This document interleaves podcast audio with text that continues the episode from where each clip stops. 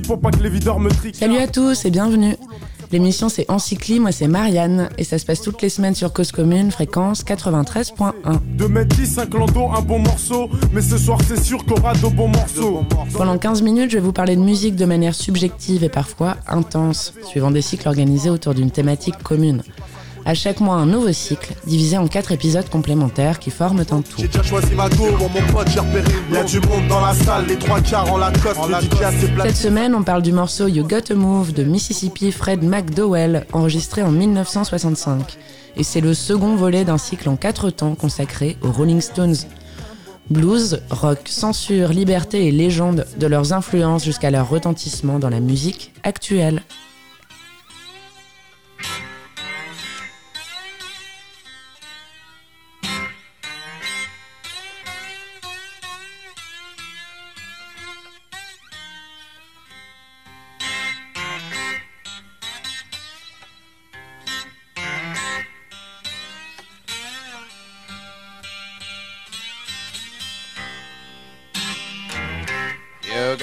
Gatomo,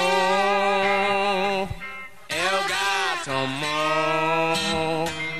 El Gatomo, child, El Gatomo. Oh, when the light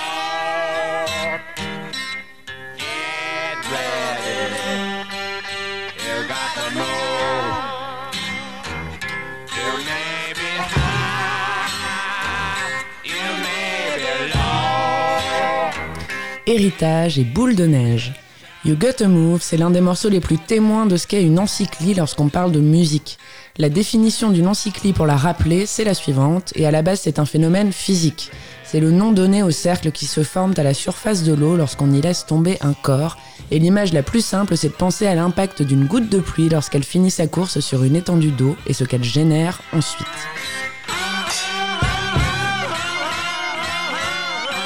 L'encyclie, c'est donc l'onde, le cercle, le cycle.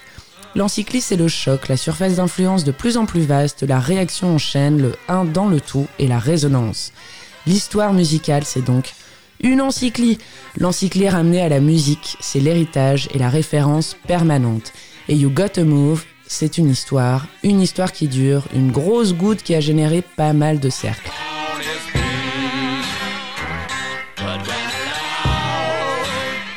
Ce morceau, on l'a choisi parce que l'un de ses interprètes est l'une des influences des Stones et qu'ils l'ont reprise dans le mythique album Sticky Fingers, celui avec la braguette et la grosse bosse à l'entrejambe en noir et blanc. Et cette reprise en est déjà une. La version de Mississippi Fred McDowell date de 65 et pour nous c'est la version la mieux parce que c'est la plus épurée. Mais You Got to Move ou You've Got to Move est un morceau traditionnel américain dont on peut trouver des traces enregistrées depuis les années 40. 80 piges quoi. On ne sait pas qui l'a écrite ni quand, c'est un spiritual, un classique, comme peut par exemple l'être le morceau Catfish Blues, auquel se sont frottés plusieurs interprètes de gospel au départ, de blues ensuite, et de rock aussi.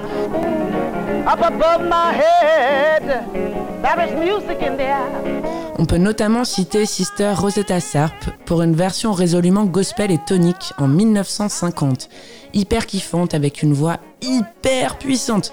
Et cette chanteuse, si vous ne voyez pas qui c'est, mais que vous avez déjà maté le fabuleux film Le fabuleux destin d'Amélie Poulain, c'est celle qu'on va faire de la guitare avec des chanteurs derrière elle sur l'une des cassettes VHS enregistrées. Et le morceau qu'elle y joue sur Amélie Poulain, c'est Up Above My Head, un immense kiff auditif et visuel complètement scotchant. Up above my head, music in the air, music in the air, up above my head, there is music in the air. up above my head. And there's music in the air. You know, I really do believe, I really do believe joy somewhere. All in my home. Music everywhere. All in my home. Singing right there. Up above my head. There is music in the air. You know, I really do believe, I really do joins the fun. Oh, yeah, oh.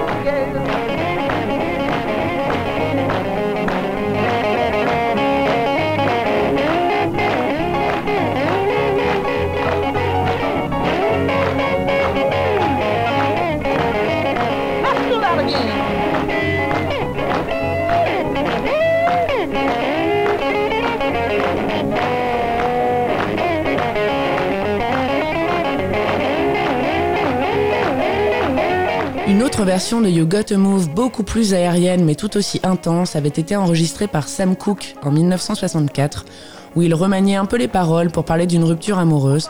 On peut aussi citer Aerosmith, Oops, ou encore Arnaud, Yes, le chanteur belge à la voix cassée. Mais la plus puissante, celle qui nous aimait le plus de toutes, c'est donc celle de Mississippi, Fred McDowell. Il en a fait un blues et un vrai de vrai. Et quand on a écrit épuré il y a quelques paragraphes, ce n'était vraiment pas pour se la jouer minimaliste, parce qu'il y a de la guitare, un bottleneck sur son annulaire, a priori, et puis sa voix. Rien de plus.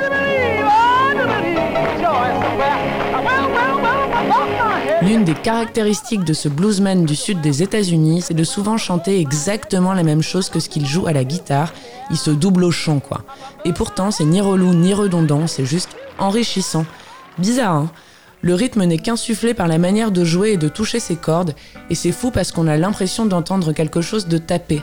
Bah non, c'est pas tapé, c'est gratté, mais c'est suffisant. Et là, clairement, on n'a pas besoin d'une ambiance Phil Collins à taper dans ses baguettes pour lancer le morceau.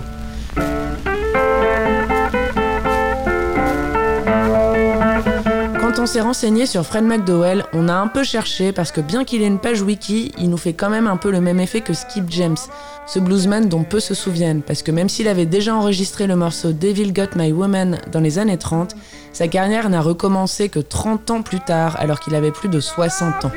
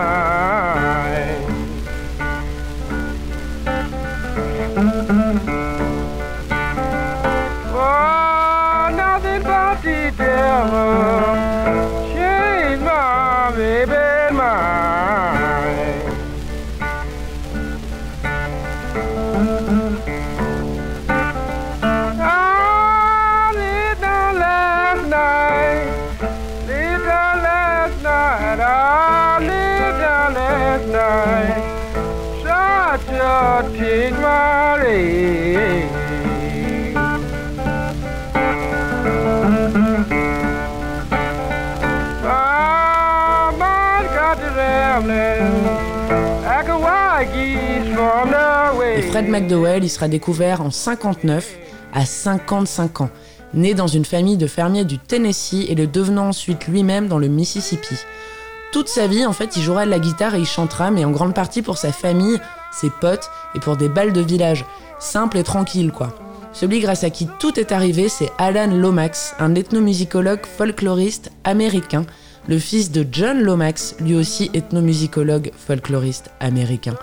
Une histoire de famille donc et d'héritage, ayant passé des années ensemble à collecter des musiques traditionnelles américaines, dont celle des bluesmen du sud des États-Unis.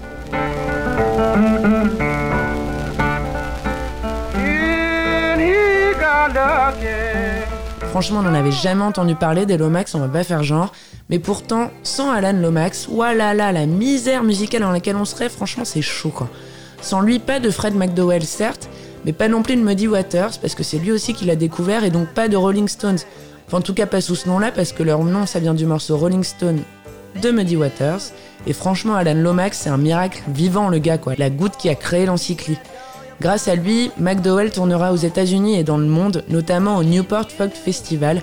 Et ouais, celui-même où Bob Dylan est passé de l'acoustique à l'électrique, décontenançant une bonne partie de son public, mélançant ce qui deviendrait normal, mélanger les protest songs avec de la musique rock'n'roll.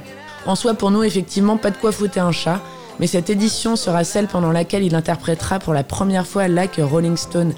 Franchement, il n'y a pas de hasard.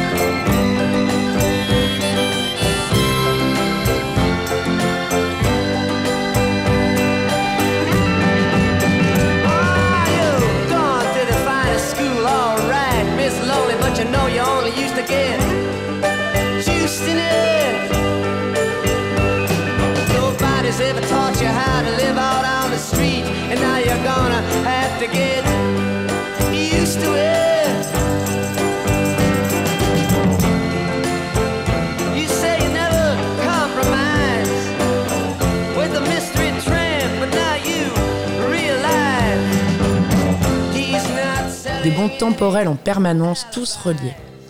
Les Rolling Stones qui nous mènent à Fred McDowell, qui nous mènent à Alan Lomax, qui nous mènent à Muddy Waters, qui nous mènent à Rolling Stone, qui nous mènent à Like a Rolling Stones, qui nous mènent à Bob Dylan, et qui nous mènent au Newport Folk Festival, qui nous ramène à McDowell, et ainsi de suite. L'effet boule de neige, la cascade, et surtout l'hystérie quand on capte tout ça.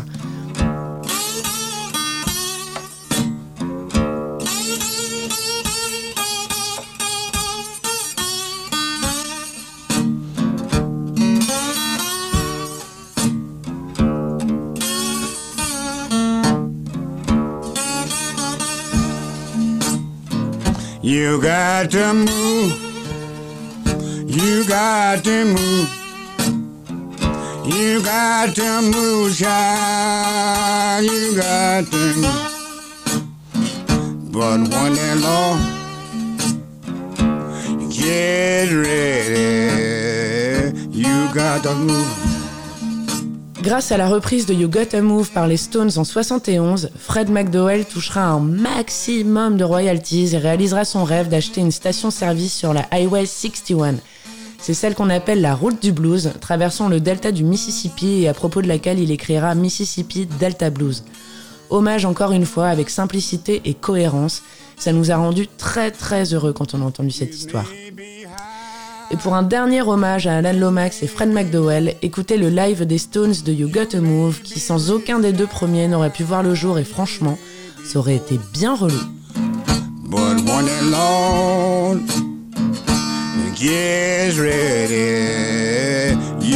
Got.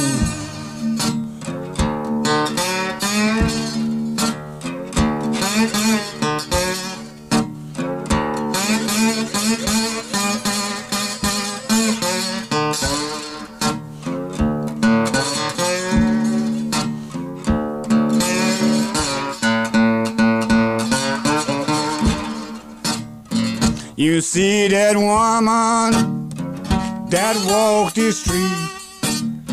You see that policeman out on his beat. But when in law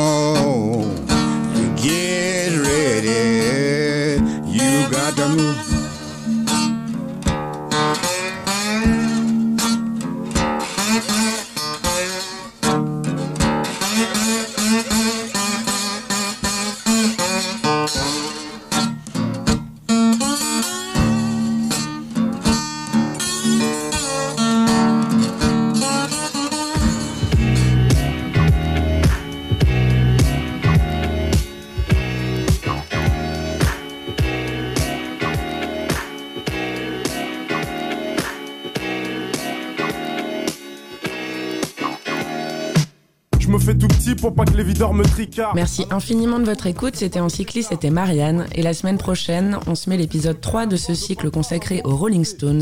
Et on parlera du mythique morceau Bittersweet Symphony sorti en 97 par le groupe anglais The Verve. Prendre la bouteille et t'aller sur un canapé. Reste enroulé autour du bras, tout le monde est sur la piste, petit pas synchronisé. Ça se passera toujours sur Cause Commune et donc toujours sur 93.1. À la semaine prochaine. Mon pote, j'ai repéré une Y'a du monde dans la salle, les trois quarts en Lacoste. Le DJ a ses platines, sa mixette et son vieux poste. Son vieux poste, c'est nos bons délires, on les a pas oubliés. Les bonnes soirées, y en a pas des, y en a pas des milliers.